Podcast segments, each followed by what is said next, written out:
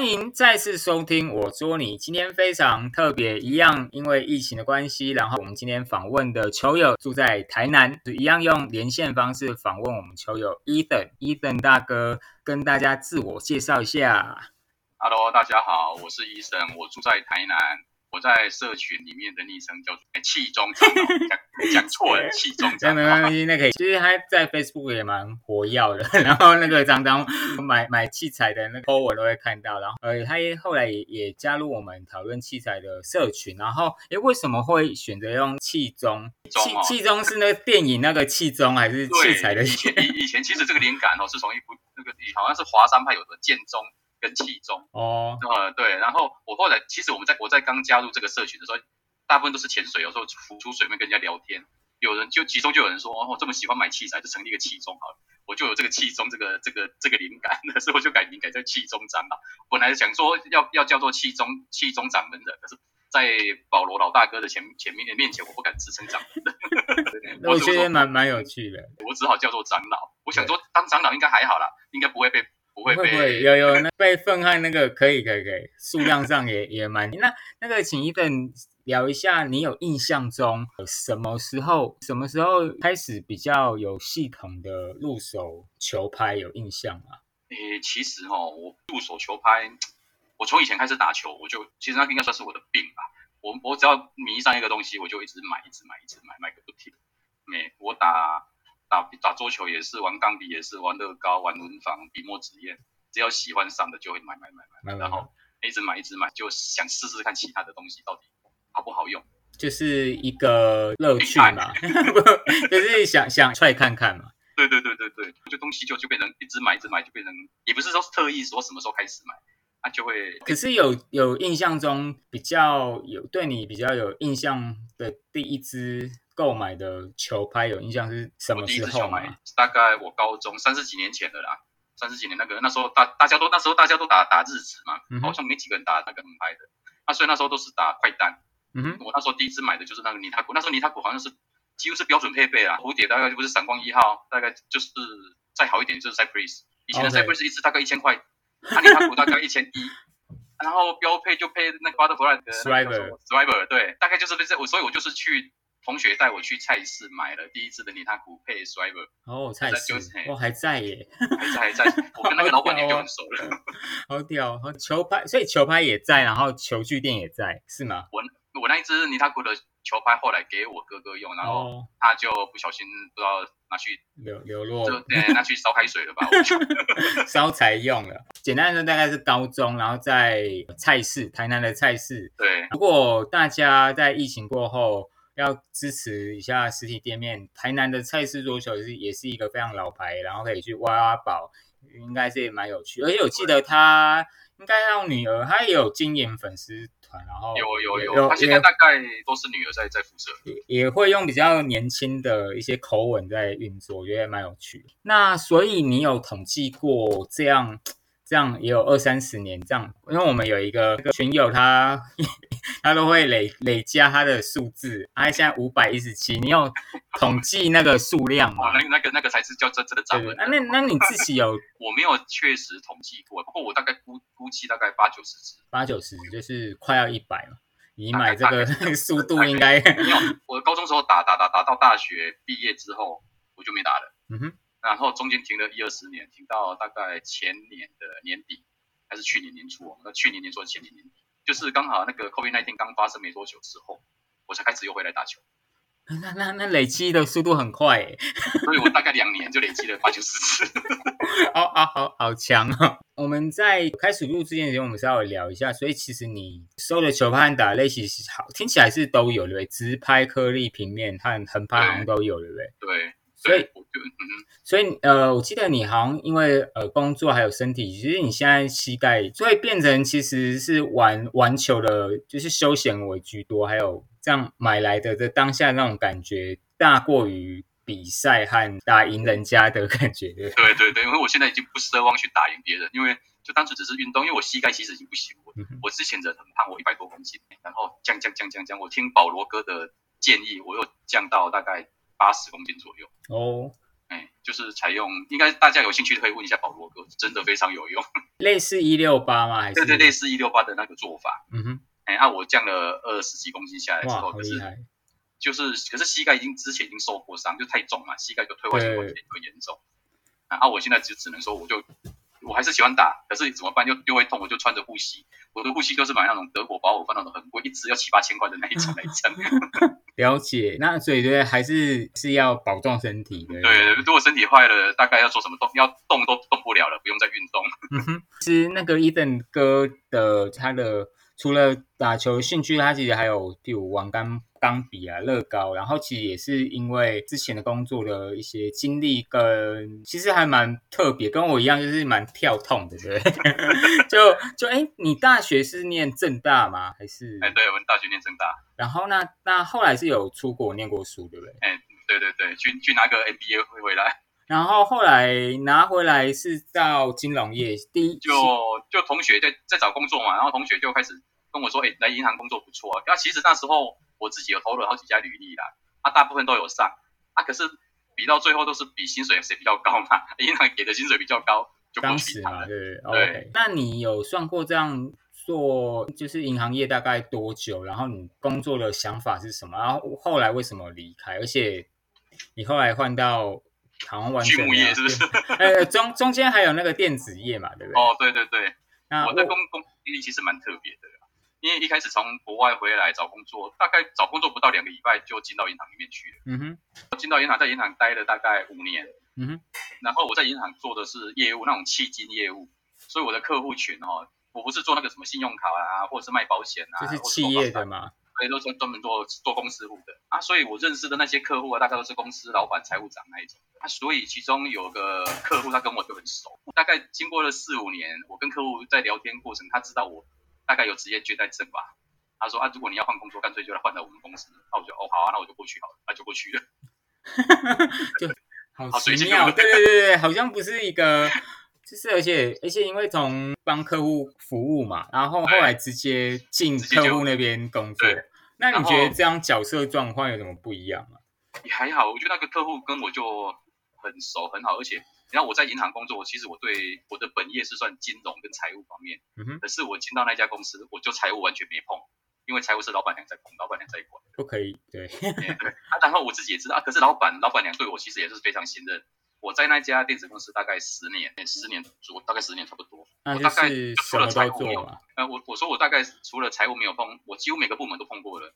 我从什么采购、资材、生产、制造，然后业务、PM 那些。我每个部门都待过，所以你觉得这个也是看起来也是蛮勇于接受新的挑战的人嘛？对，而且我觉得在那家电子公司给我的经历，我觉得很棒很好。因为像我在那边带业务的时候，我常常一我也常常需要出国参展，或是去拜访客户，什么参加 CES 啦、CB 啦、IFA 啦、Computex 那些，那个都是每年都一定要会参加。我所以每年我大概会出国至少五到十次。嗯哼，我因为自己在以前在国外念过书，然后你出国又去全世界这样各种各个不同的国家、不同的客群，你我觉得眼界会打开不少。嗯哼，嗯，而且应该好像听起来有得到老板和老板娘的就是信任嘛，也经历了蛮多。那但是你大概十年后来，现在做了东西就不一样，回家帮忙嘛，对不对？对，因为就刚好刚好在大概五年五六年前的时候，我就接到通知。应该是说命令，命令，order，没有没有转换，没有没有商量的空间。对，就是说，因为家里刚好有长辈就生病了，家中的长辈就是说，你在外面流浪那么久了，应该要回来了。所以跟大家分享一下，你现在做行业非常特别，是养猪，养猪 就是畜牧业的畜牧业，畜牧业。对，之前炒得沸沸扬扬猪的，对对对对对，传非常极端传统行业。可是其实哦。不能小看养，虽然从小家里都养，可是因为我们我都没有在接触啊，我也不是念畜畜牧科的，所以其实我本身对养猪畜产这方面其实一点都不熟。可是家里叫我回来接，我什么都不懂，我要怎么办？我要只好去上课，我就去畜产中畜产中心加速实验所，我上了很多种这这方面的课，才发现其实养猪是一个科学的学应该是对我我的认知问，因为我之前也都会看一些这种，然后或或者养殖或。农产，其实这个都是，如果你从门外看到到会，然后会完到你怎么样把公司就是场域经营的，因为生产力变高，然后而且对对差很多，病虫害这种死亡降低，然后怎么稳定供货，这个都还蛮，这都是蛮多生物防疫的需求，很多那种咩咩嘎嘎的一堆。那你之前这样在别的行业的工作经历，你觉得对于你现在回来去去接这个畜牧的行业，你觉得有帮助吗？我坦白讲说，我觉得真的有，因为我之前在电子公司嘛，然后我也接触到那所谓的生产排程那一些生产流程。后来其实我在我们家这个猪舍，可以把它想象成是一个传统行业的一个生产排程。我什么时候的猪只要配种，就等我什么时候投入原料。嗯哼，怀孕周期到了之后。它什么时候？它一共要怀孕几周？然后从小猪离开母猪的屁股，大概六个月后，它开始要生死。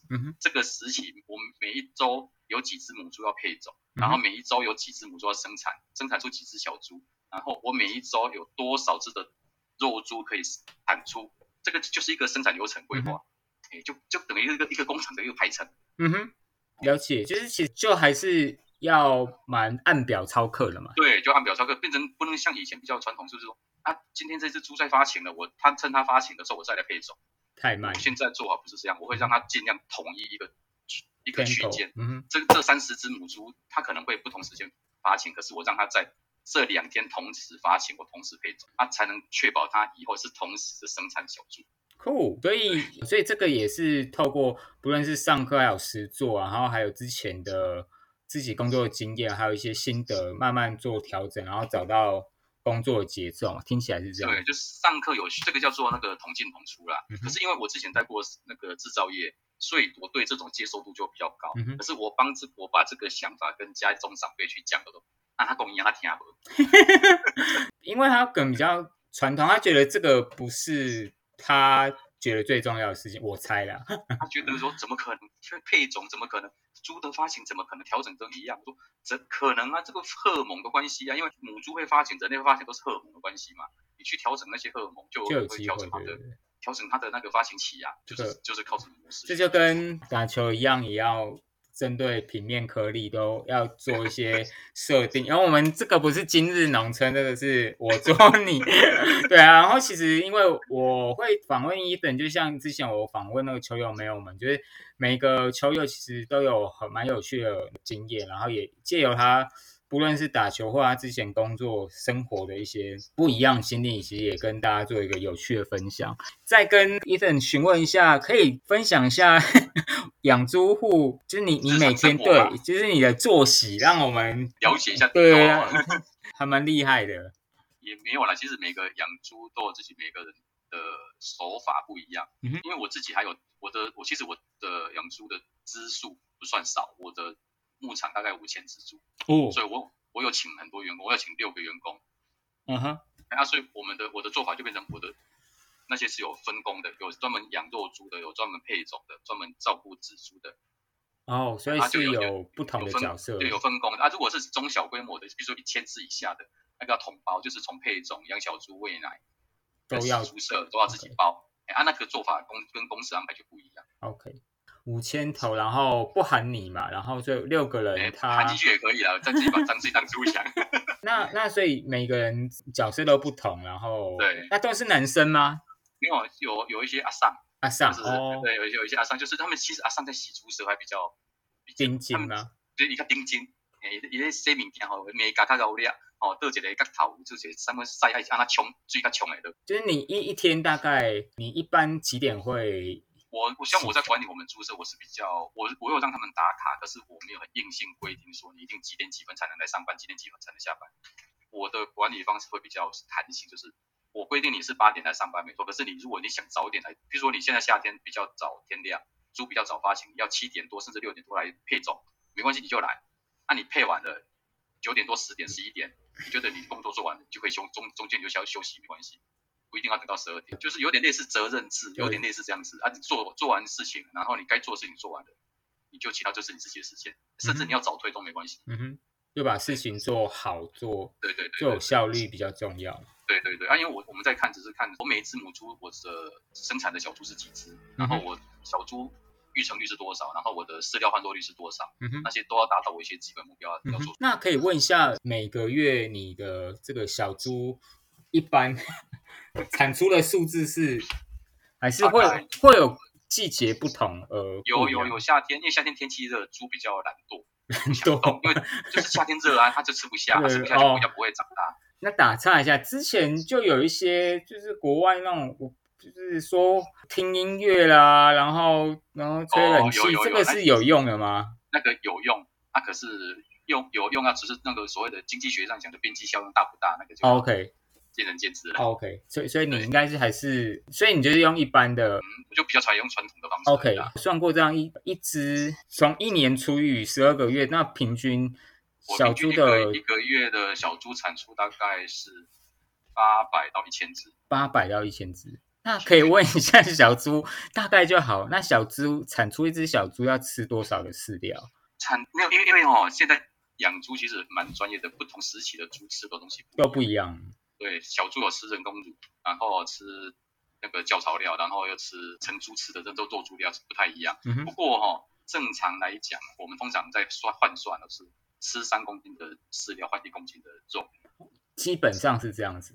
大概粗粗略来算，它事实上其实不到三公斤呢，不到三公斤的饲料，大概二点六、二点七公斤。那一般像这样教的小猪，你们有签约说一定要？我记得你有说，呃，有有一些市场有固定要交的数量，那它的猪只的体重有限制吗？没有。哦，有有有，应该是说，因为我的我的厂是叫一贯厂，所以我是从。母猪叫种公猪种母猪，自己配种，自己生小猪，嗯哼，然后把它养大到市场去卖。啊，有一些猪场它是专门专门只卖种猪的，啊有一些是专门只卖小猪的，嗯哼，那个叫专业场。啊，我的这个是叫做一贯场，不太一样。了解。啊，所谓的市场，像养猪，其实猪这个行业哦，有有一点比其他养殖业，比如说养鱼、鱼温啊，或是其他的好的地方在于说，拍卖市场哦，它是。很，我们第一个是唐耕啊，它是公开拍卖，然后你只要把猪送到那边去拍卖，三天后钱就入账，你也不怕被倒账，你也不怕被猪贩或呃不怕被鱼贩或鱼瘟那些贩子中中间就是中呃中间的 middle man 比较没那么复杂，相对比较就很透透明一点，对，啊你也不怕被倒账，那所以都是现金，对，都是现金，我我租去了，然后拍卖掉，拍卖的价格变成以前以前我一般买卖都是，比如说我是卖方我。定一个价格，然后买方愿不愿意买，正常一般都是这样子嘛。可是猪只市场不是这样，猪只市场是我这批猪去了市场，那那些人去按按钮去卖去买，他按了多少价，就是完全按照市场机制，价格好或差都完全照市场机制去定，我完全使不上力。我知道，就是就是你只是有点像带你的宝宝去那边对摆放，然后他当天走秀绕一 圈，然后绕一圈走完，他就价格就被定完了。即使我的成本，假设我一只猪的成本是七千块，所以我在我如果我要定价，我不可能定低于七千嘛，对不对？我一直定八千九千让人家去砍。可是租资市场是，我租去了，我不能去定价，让人家随便让人家去做做定价。市场市场去定价，所以市场如果定我的租资价格只有四千，我平价帮你买，现在四千卖给他。但是也有可能供给少，然后变价价格高，对价格就会高。啊，通常这个就是夏天的时候价格才会高，就是跟。跟收球拍一样，那绝版拍又非常对。然后在大陆，所以我还是我我我厉害之处就是还是可以转到像最近呃之前蝴蝶的努力，伊伊森大哥有收吗？有，我拿了三只，三只哦，厉害。然后因为台湾分配的数量跟大陆。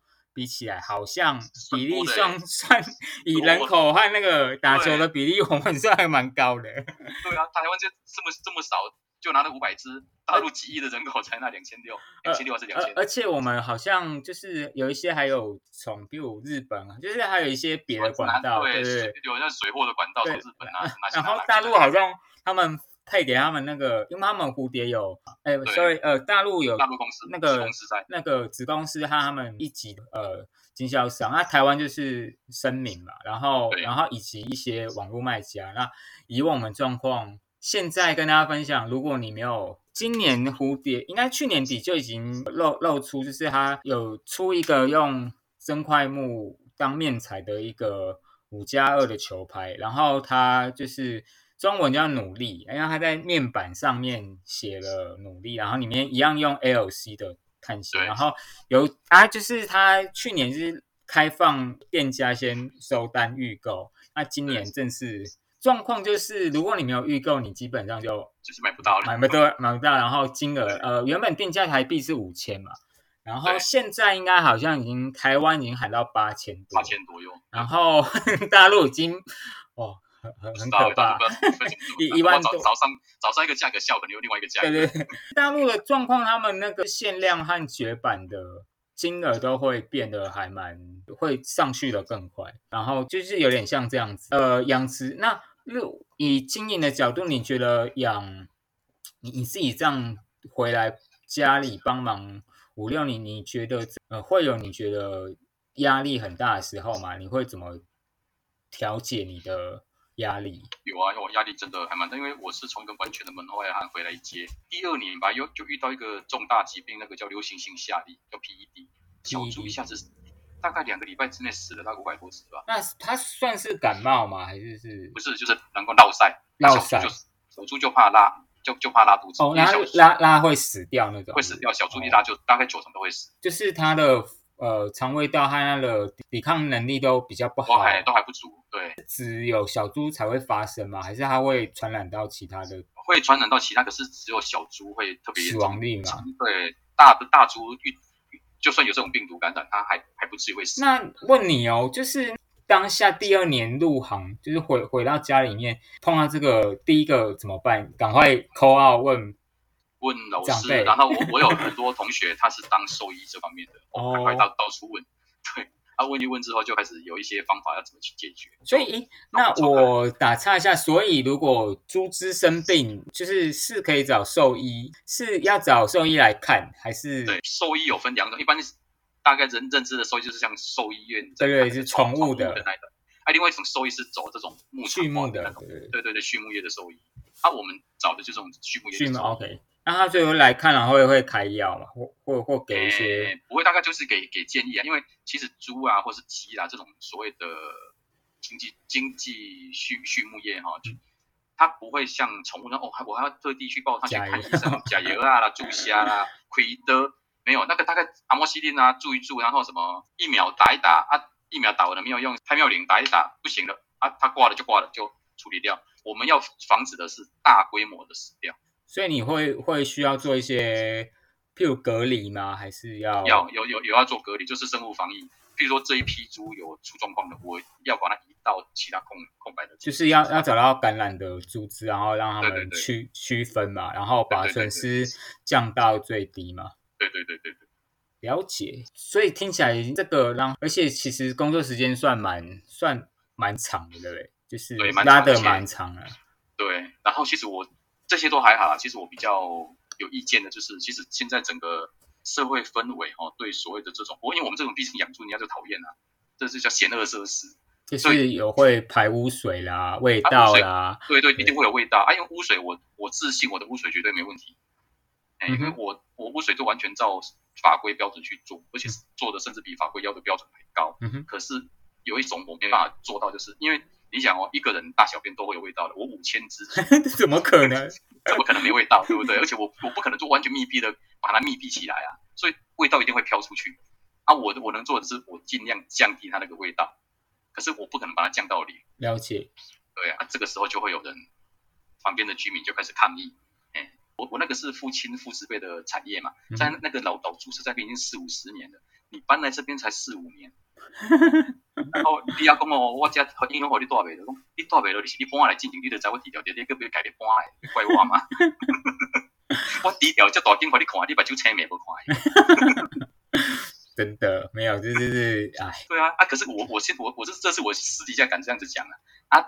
正面对面对他讲的时候，我变成我要我要去那个敦亲睦邻，知道吗？要要客气，对，我要客气的跟他讲啊，拍谁拍谁，外景两拍谁。哦，你人很好。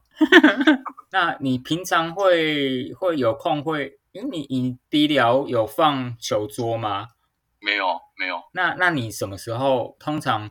我通常都下午，应该是说我下班回到家大概六点多七点。嗯哼，然后吃完饭休息一下，有时候我我在我的我住的房子的顶楼，我放了摆着张球，OK，对，他就是有时候会上去打个球，然后有有发球机吗？有有发球机，因为就那时候就没有人跟我练呐，只有机器跟你练，对，那就只好买个发球机，哎，因为我开始回回来打球，大概是我跟你讲，大概是那种新冠肺炎发生那段时间前后那段时间，啊，所以那时候我自己其实也蛮怕去外面打球。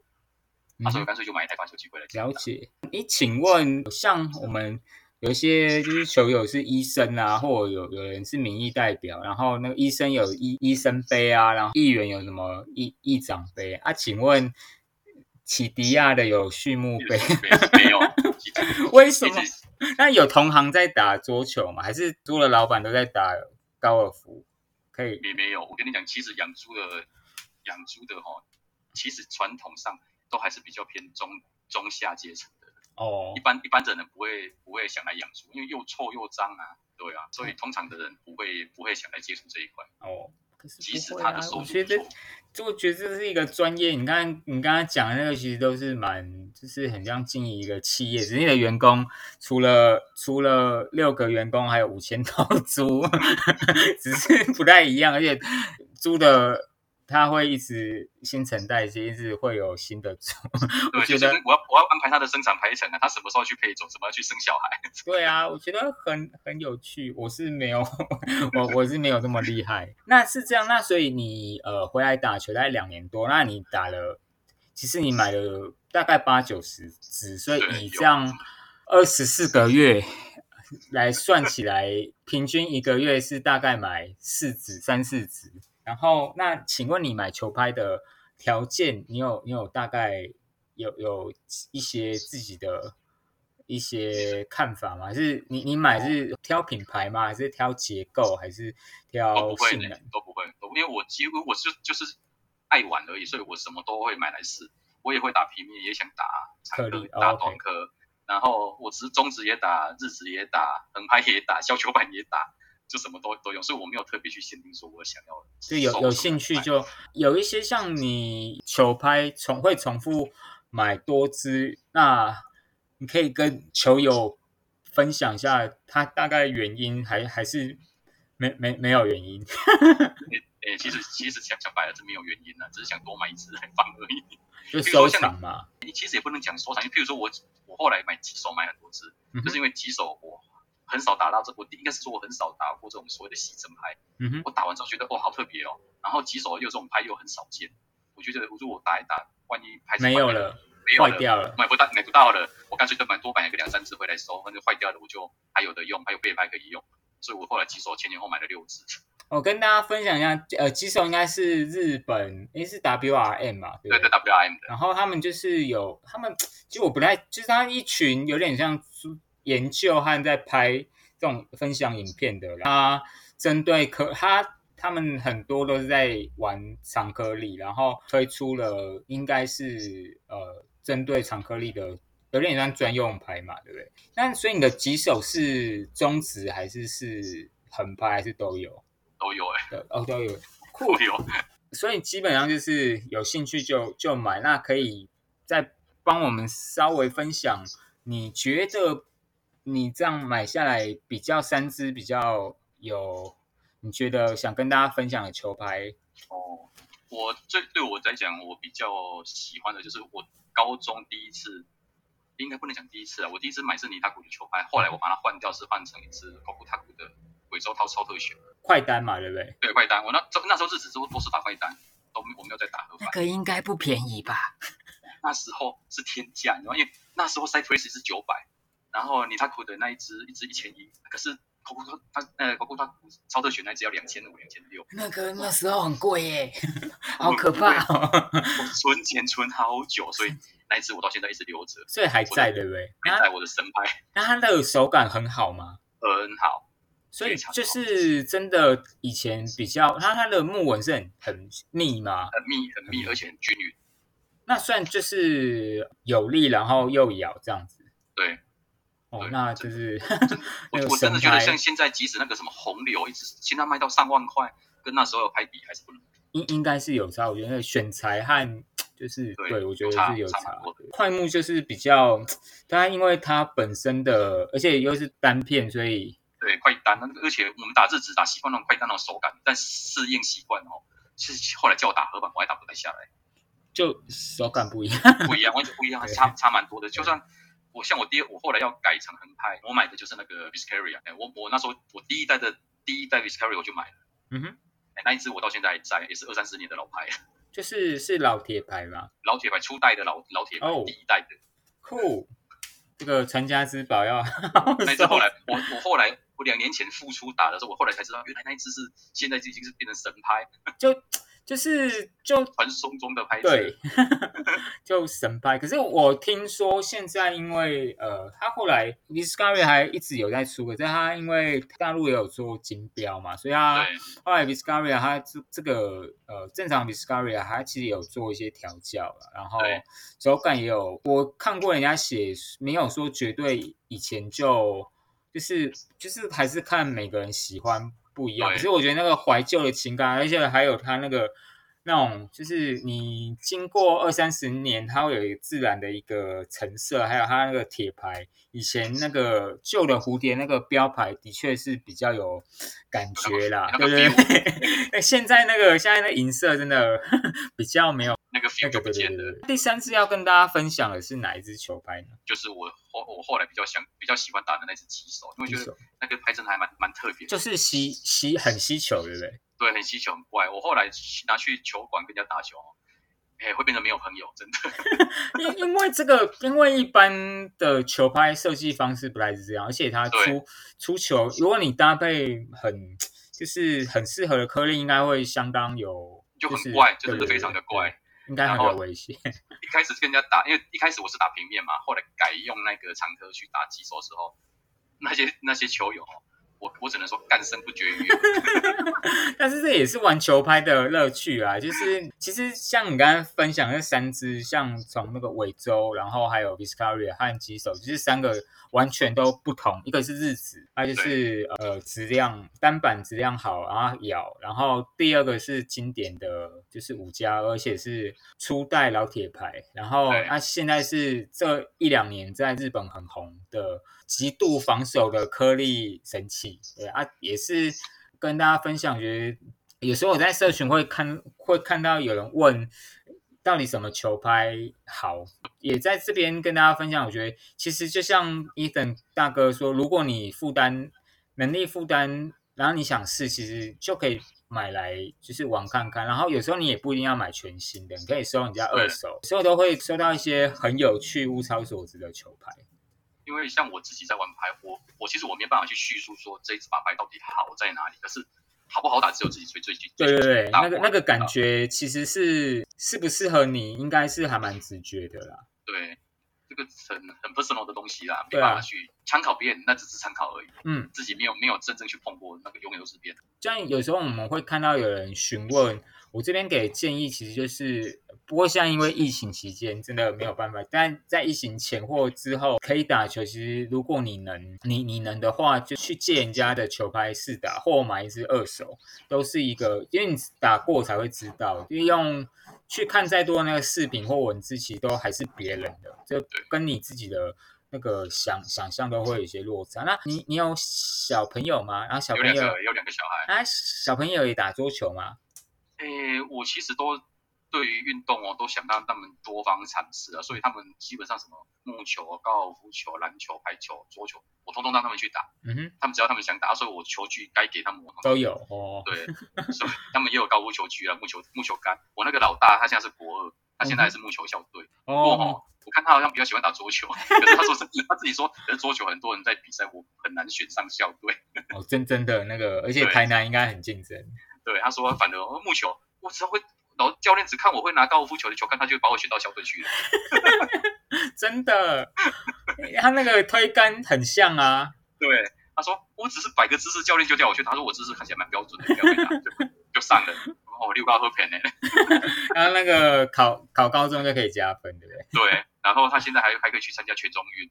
不不错啊。那那孩子会怎么看待爸爸喜欢打桌球或买桌球打桌球这件事情嘛，或者买桌球用品这件事情。不会，不，这个其实我们家像我老婆，她其实我买，我不不只是桌球拍，我买各种各式各样的收藏品，她从来不会念过。好 好棒哦！因为他知道他知道我是宅男，反正我就买一买就在家里打桌球，在家打 写毛笔，在家写玩模型，在家玩。现在现在疫情期间，你根本是先知啊！对我完全不用怕无聊，真的，而且不会受感染。好，那最后一个问题就是想问 Ethan 哥，对于你来说，你觉得桌球是什么？桌球，我觉得现在是让我放松。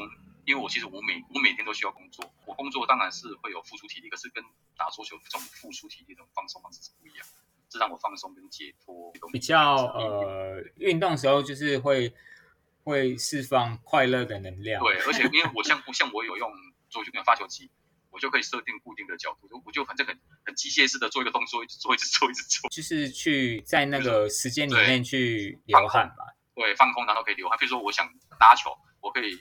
拉了两百颗、三百颗，再慢慢拉拉拉快拉，反正要怎么就是随我设定啊，都可以。啊，然后我打完了，我想去找人家比赛也可以。嗯哼，出城去。对对对对对对。不过现在是比较没办法。好，没办法。那今天非常谢谢 Ethan 跟我们分享很多，不论是他工作经历，还有他很特别，现在回到家里帮忙，然后做养猪，然后有五千头，很有可能你现在用的吃的。